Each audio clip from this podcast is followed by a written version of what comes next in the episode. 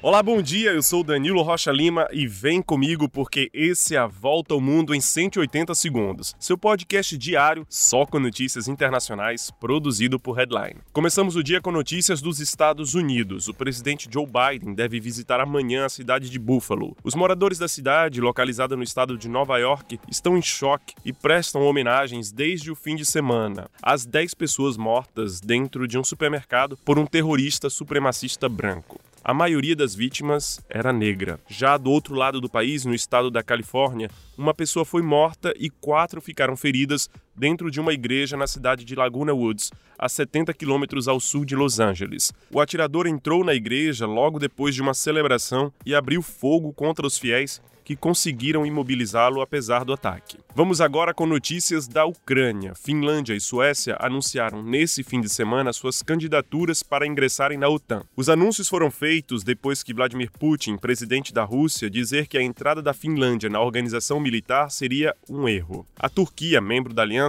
apesar de se mostrar prudente semanas atrás sobre a entrada desses dois países, propôs nos últimos dias algumas condições e se mostrou favorável às candidaturas. Lembrando que a possível aproximação da Ucrânia com a OTAN teria sido uma das razões para a invasão russa ao país. Já no campo de batalha, as forças ucranianas avançam em direção à fronteira russa, depois da retirada de forças da Rússia do subúrbio de Kharkiv, a segunda maior cidade da Ucrânia. No leste do país, na região do Donbass, as forças russas perdem velocidade depois de poucos ganhos de terrenos semanas atrás. Notícias agora sobre Covid. Enquanto a França anuncia o fim da obrigatoriedade do uso de máscaras nos transportes públicos, Xangai, na China, começa a ver uma luz no fim do túnel depois de mais de dois meses de confinamento confinamento e medidas duras contra a pandemia. A cidade chinesa anunciou a abertura progressiva do comércio e um retorno a uma certa normalidade no início do mês de junho. No Líbano, a participação dos eleitores foi fraca nesse domingo de apenas 41%, nas primeiras eleições legislativas desde a revolta popular de 2019 e da explosão do porto de Beirute. Em 2019, o movimento popular pedia a saída do poder da classe política, considerada responsável pela grave crise social e